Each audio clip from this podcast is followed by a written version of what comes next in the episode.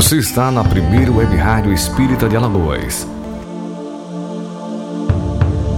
Iluminando consciências. Rádio Brasil Espírita. Bem-vindos todos, muito boa tarde, muito boa noite, muito bom dia.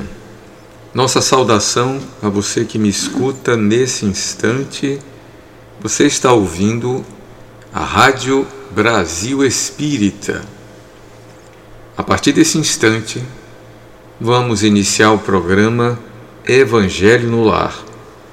O Evangelho no Lar é um programa espírita cuja intenção é permanecermos juntos refletindo em torno do Evangelho segundo o Espiritismo. Essa é uma oportunidade de reflexão, de estudo de busca do entendimento do Evangelho segundo o Espiritismo. Evangelho segundo o Espiritismo é o terceiro dos cinco livros que são a base da doutrina dos Espíritos, do Espiritismo. E aqui eu me encontro com você, eu sou um dos facilitadores, um dos voluntários que trabalhamos para que essa rádio chegue até você.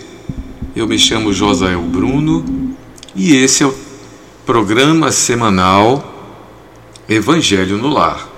O Evangelho no Lar é uma tentativa de juntos podermos conversar, refletir, meditar e buscar o entendimento dessa obra magnífica que é o Evangelho segundo o Espiritismo.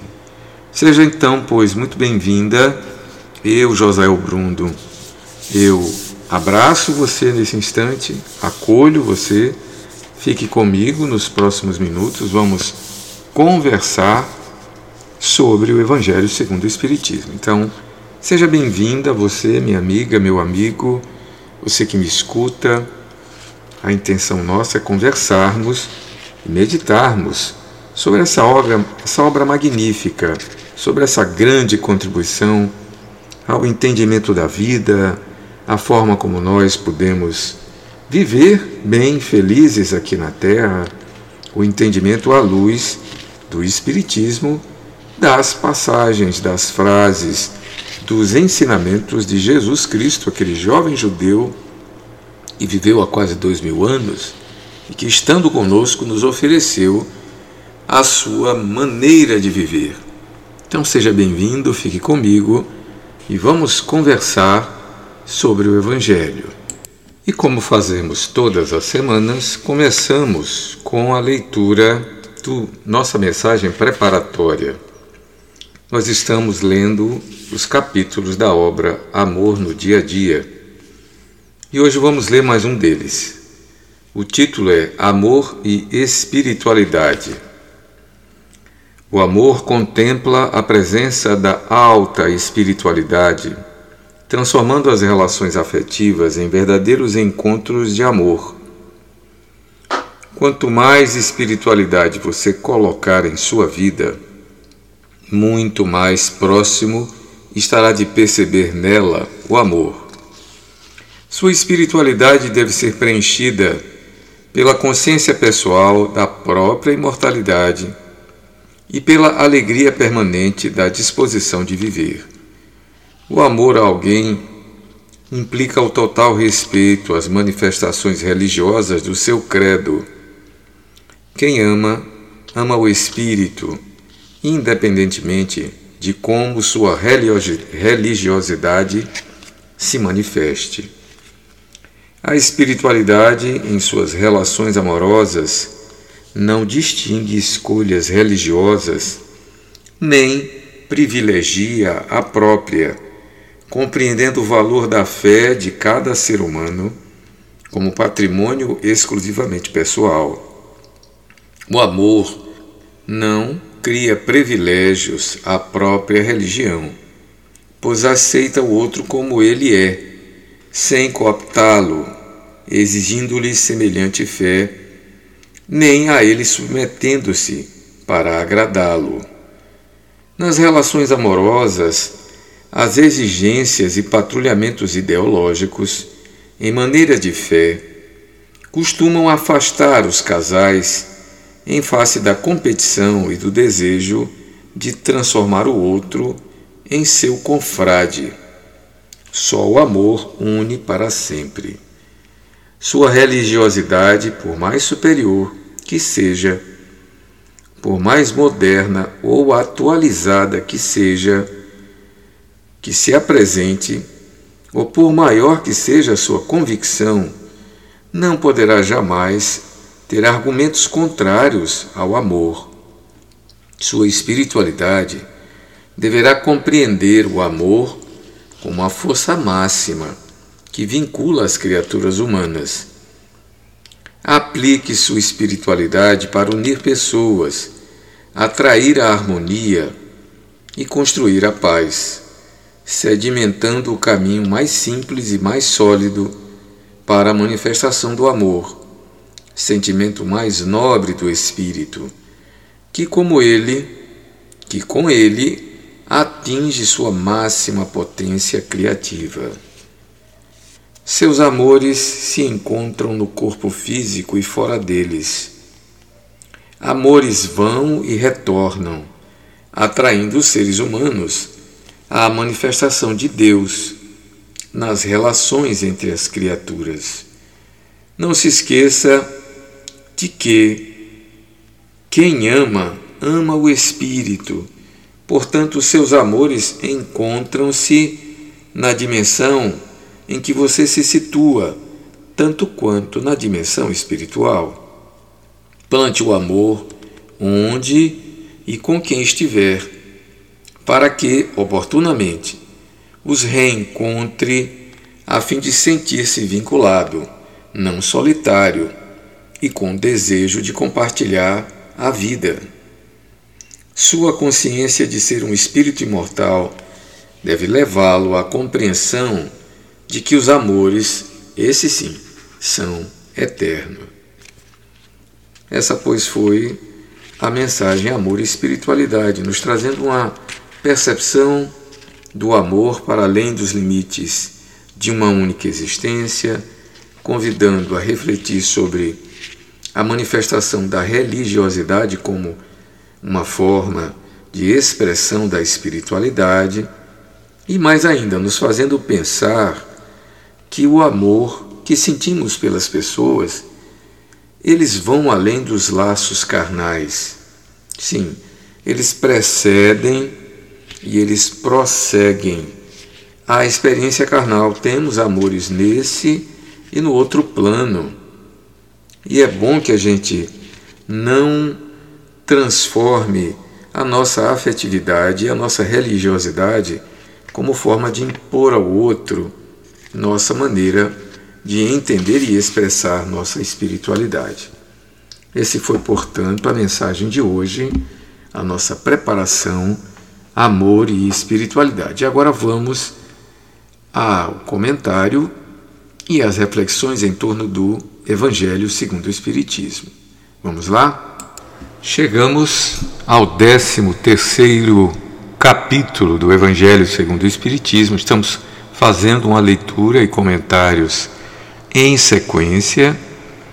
O 13 terceiro capítulo é Não saiba a vossa mão esquerda o que faz a vossa mão direita é aquele capítulo cuja essência é fazer o bem sem ostentação, é, é nesse ponto em que o Espiritismo desce aos detalhes de como devemos operacionalizar, como devemos executar nossas ações, nossas atitudes, nossas atividades, até porque isso pode ser muito bem incorporado Há uma maneira de atuar até institucionalmente. Ou seja, qual é o jeito, digamos assim, mais adequado, menos humilhante, mais produtivo, mais rico, mais eficaz, que possa promover o outro que venha estar no nosso caminho? Qual é a maneira correta de praticar o bem? Então, Kardec Hippolyte Leon Denis Arrivail, ele vai lá aonde que ele vai, ele vai justamente nas falas de Jesus no Evangelho de Mateus e ele compõe esse capítulo. Esse capítulo ele lida com as questões da ostentação. É, nós vimos no item 3 é, a interpretação que Kardec nos traz, a interpretação racional, que não pode ser diferente, a ótica espírita, a ótica de mortalidade, reencarnação, pluralidade das existências, evolução do ser humano, a busca do crescimento dessa partícula divina que somos, dessa centelha, desse princípio inteligente, princípio espiritual que se individualiza, que se transforma numa consciência humana, numa individualidade, num eu que prossegue por várias e várias encarnações, ele encontra o desafio. Qual é a melhor maneira? Qual a maneira mais eficaz? E o Cristo já disse há dois capítulos atrás: Amai ao próximo como a si mesmo. Aí está toda a lei e os profetas. Amai até os inimigos. Mas ele vai mais a detalhes, ele diz: Que a vossa mão esquerda não saiba o que faz a direita. E Kardec constrói todo esse capítulo, né, trazendo claramente que a ostentação ela tira o brilho da ação bondosa, que na verdade é aquele que faz para, como se diz aqui no Nordeste, né, que faz para se amostrar, né, para se fazer visto. E pior ainda, aquele que não apenas quer ser visto, é o simulacro da, é, da ostentação, ele já recebe aqui o seu pagamento, né? como se dissesse assim, perante a consciência divina, perante Deus, que o Deus que mora dentro de nós, não devemos sempre procurar entender que a causa de todas as coisas, aqui aprendemos a chamar de Deus, não é um ente externo, é algo dentro de nós. Né? quando a gente ora para esse Deus para fora, na verdade, é uma simbologia para o Deus que já habita em nós, que está eminente, né, que está imanente em todas as coisas, portanto está em nós também. Muito bem, mas a questão não é essa. A questão aqui é fazer para agradar o público externo desagrada? Não, não é que desagrade a Deus. Só que você não está fazendo para esse Deus interno para você próprio, nada lhe está sendo de valor. É claro que todo bem que é feito sempre tem valor e tem consequência, sempre tem algum tipo de resposta, cria em torno de, dos seus passos a gratidão. Mas aquele que faz para se mostrar, nem a gratidão desperta, porque a gratidão vem também do outro em relação à nossa atitude. E logo ele percebe que existe uma caridade orgulhosa, né? e ainda há aquela outra que faz o outro é, obedecer às suas ordens, ou mais aquele outro que transforma o que deveria ser uma atitude caritativa é, num salário humilhante, né? numa é, uma atividade análoga à escravidão. Nós temos visto, temos visto recentemente na, chegando até nós nos noticiários criaturas assim, né? que impõe ao outro situações de humilhação para que ela tenha direito ao alimento, para que tenha direito à roupa, para que tenha direito a um lugar para dormir. É, isso é a analogia aos primórdios da barbárie humana, né? que nada mais é do que quando chegamos às condições semelhantes a que o homem seja é, obrigado a viver às custas ou é, sirva ao outro como servo, né? como escravo, como seu lacaio. Né? Muito bem. Nada disso se constitui na caridade e é justamente disso que devemos fugir. Mas qual é a maneira correta de fazer a caridade? Nós vamos chegar aqui agora no item 4, que esse capítulo nos traz uma outra reflexão. Se fores fazer a caridade verdadeira, faça-o de maneira humilde, de maneira simples, mais ainda, oculte a mão que dá. E ele chama isso de infortúnios ocultos. Procure aqueles que realmente necessitam. Você não os verá à mostra. Muitas vezes eles estão escondidos das suas vistas. E Kardec então constrói aqui um artigo muito agradável chamado Os Infortúnios Ocultos. Vamos lê-lo e fazermos algumas reflexões. Diz assim Kardec no item 4, no capítulo 13, né, não saiba a vossa mão esquerda o que vê a direita, ou não veja a vossa mão esquerda o que faz a direita. Os infortúnios ocultos. Nas grandes calamidades, a caridade se emociona e observam-se impulsos generosos no sentido de reparar os desastres. No entanto, a par desses desastres gerais, há milhares de desastres particulares que passam despercebidos. Quais são? Os dos que jazem sobre o grábatro sem se queixarem. Né? Grábato aqui é uma expressão muito típica do tradutor dessa obra e talvez do original, né? que significa aqueles lugares de pouco, pouco visto, né? Hum, os lugares esquecidos da sociedade, dos quais até a sociedade evita passar, né? que jazem sob um grábato sem se queixarem. Esses infortúnios discretos e ocultos são os que a verdadeira generosidade sabe descobrir, sem esperar que peçam assistência. Quem é essa mulher de ar distinto, de traje tão simples, embora bem cuidado, e que traz em sua companhia uma mocinha tão modestamente vestida? Entra numa casa de sórdida aparência, onde sem dúvida é conhecida, pois que à entrada a saúdam respeitosamente. Aonde vai ela? Sobe até a mansarda, onde jaz uma mãe de família, cercada de crianças.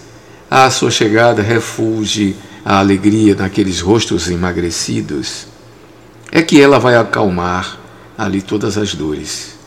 Traz o de que necessitam, condimentando de, condimentado de meigas e consoladoras palavras, que fazem que seus protegidos, que não são profissionais da mendicância, aceitem o benefício sem corar.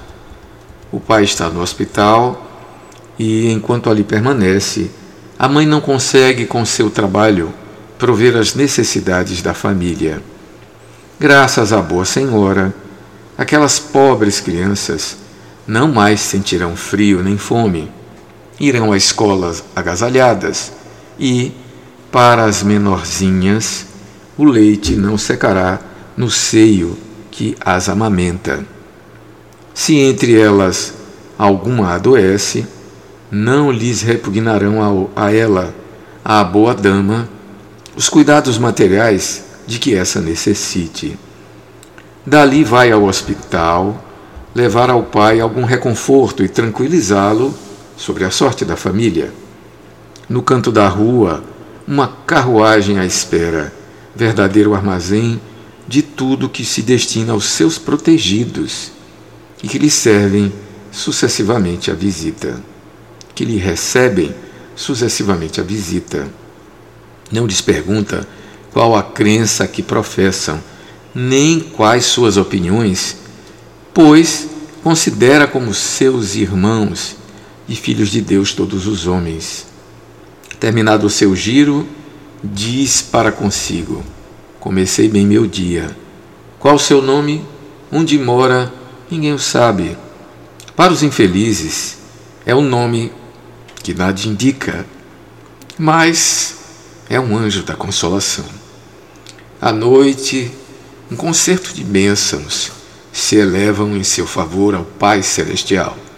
Católicos, judeus, protestantes, todos a bendizem.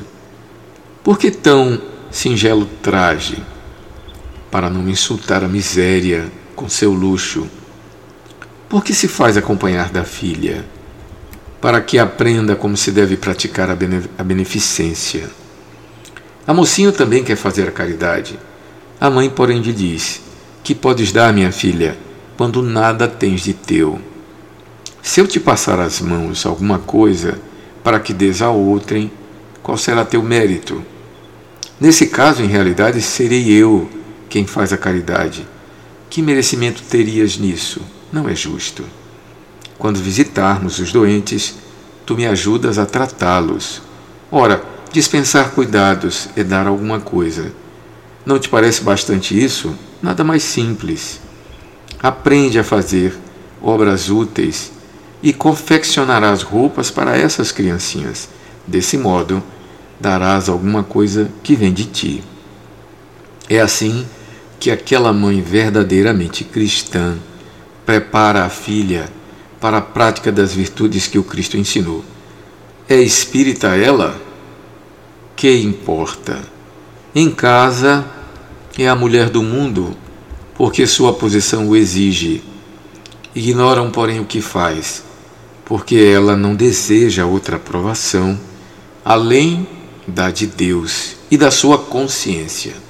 Certo dia, no entanto, imprevista circunstância leva-lhe à casa uma das suas protegidas, que andava a vender trabalhos executados por suas mãos.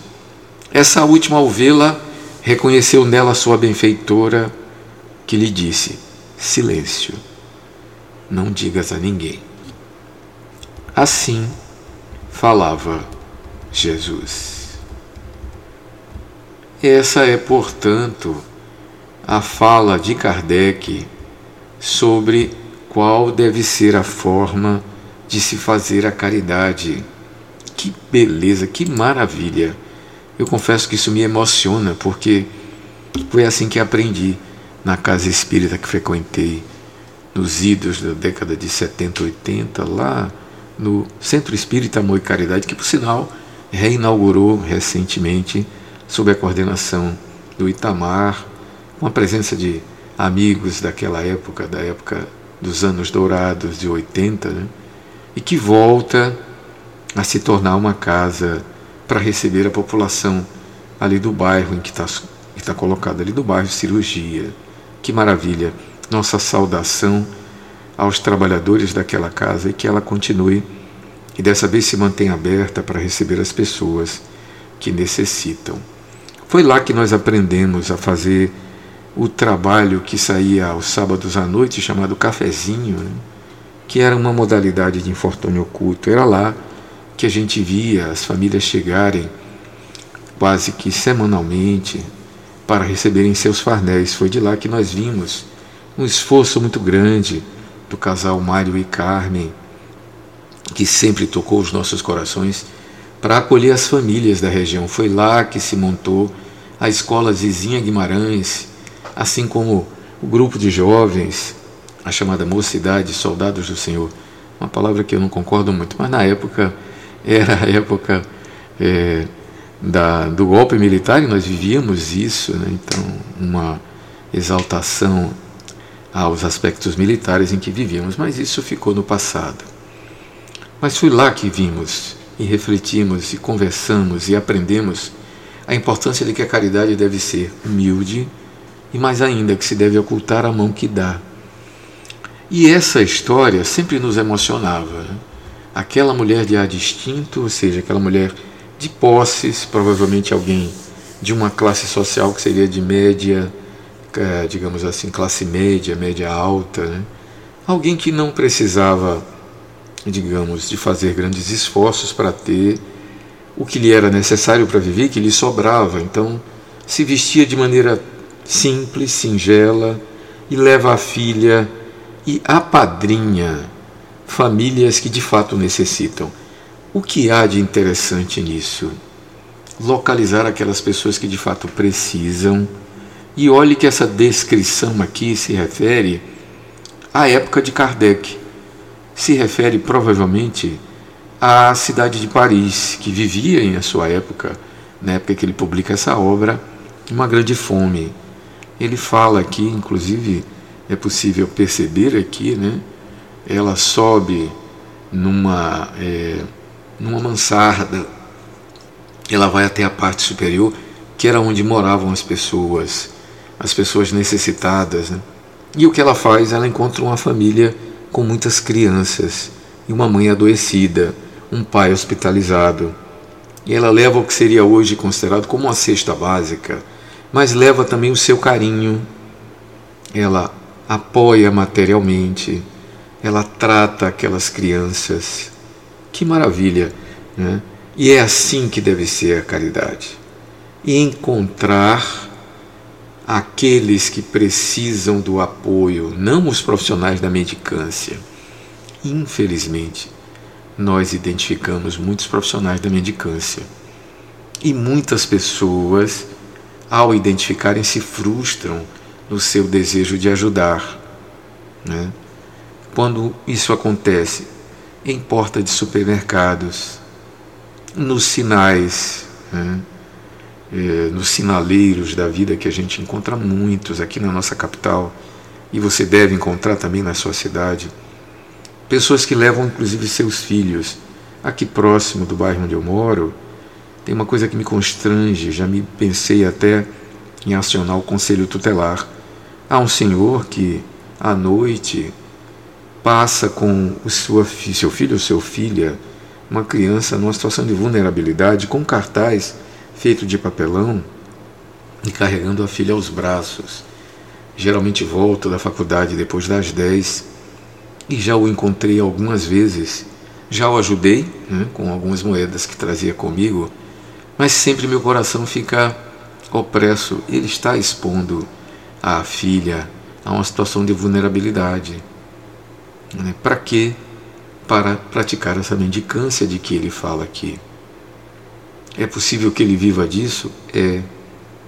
E aqueles outros que a gente encontra e que não é vergonha nenhuma, que a, a nossa visão muitas vezes nos leva a um julgamento, muitas vezes é, ácido, dependendo do estado em que nos encontramos, que é encontrar os usuários de crack.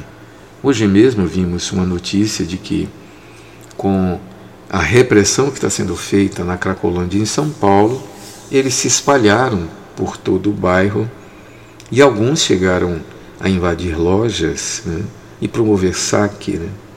Então, qual é o equilíbrio adequado para lidar com as cracolândias que parecem assolar as grandes cidades?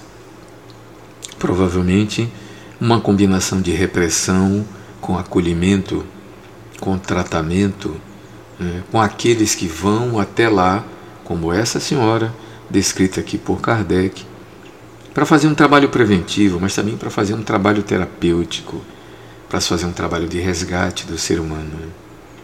O adoecimento é algo muito complicado, sobretudo quando se trata de doença mental. E não tenham dúvida que a dependência química é uma das modalidades de doença mental muito grave que exige tratamento, que exige compensação química, que exige retirada da pessoa do circuito, do círculo, do fluxo, da disponibilidade da fonte da droga é muito complexo. Né?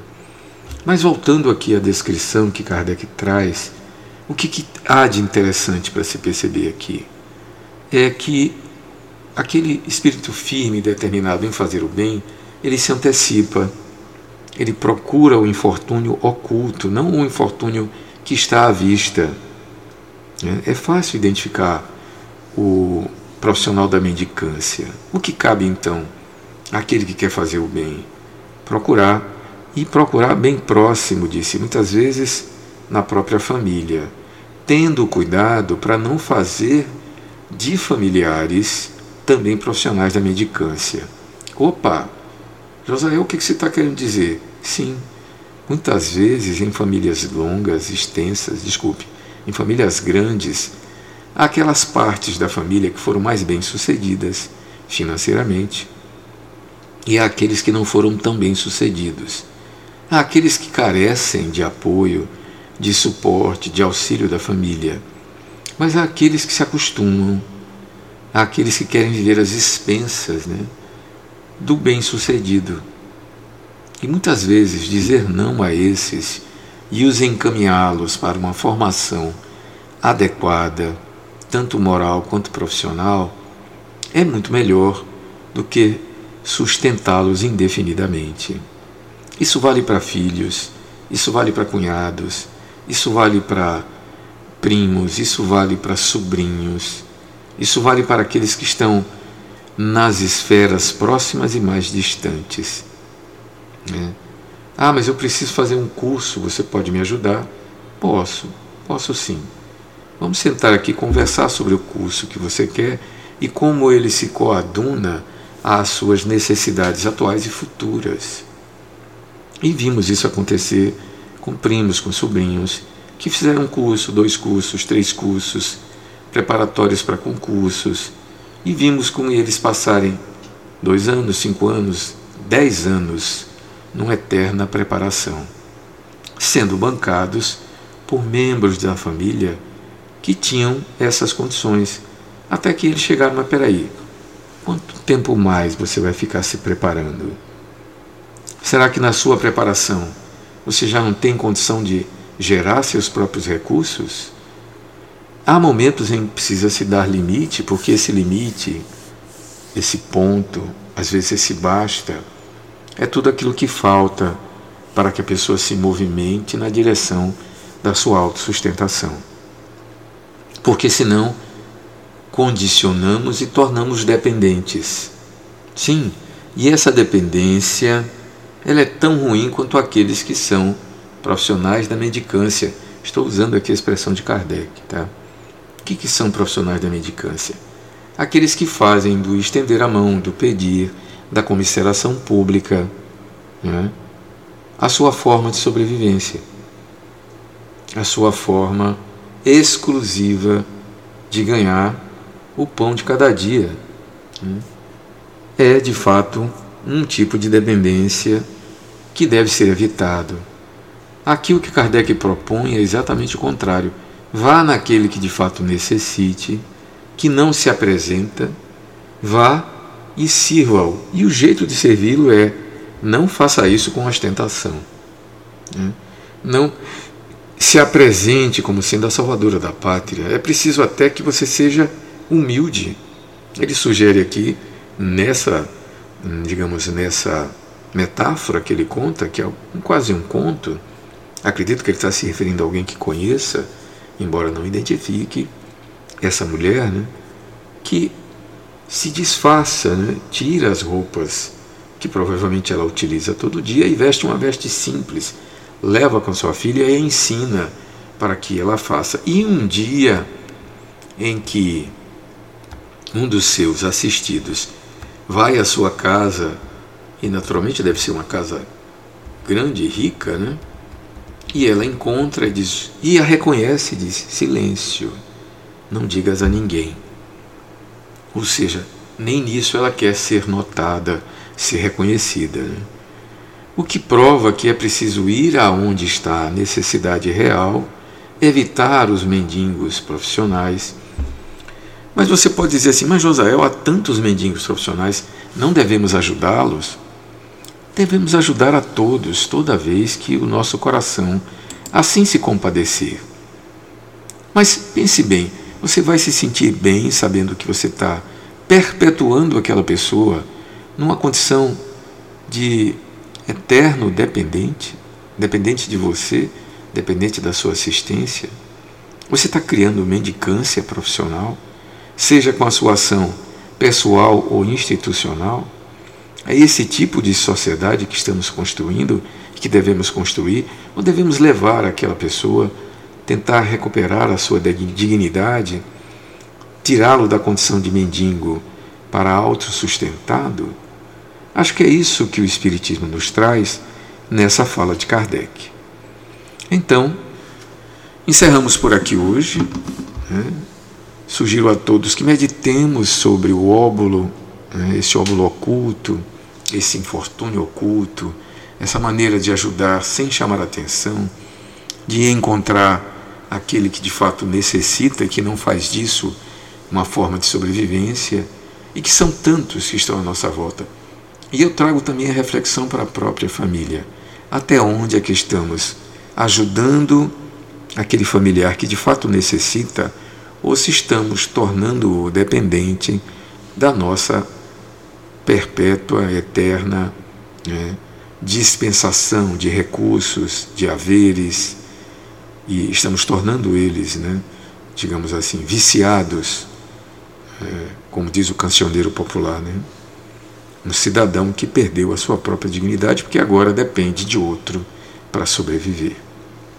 Um forte abraço a todos, desejo de paz nos corações, de muita luz e reflitamos sobre o Evangelho que a sua vossa mão esquerda não saiba o que faz a direita, que é fazer o bem sem ostentação. Muita paz em nossos corações. Rádio Brasil Espírita. A emissora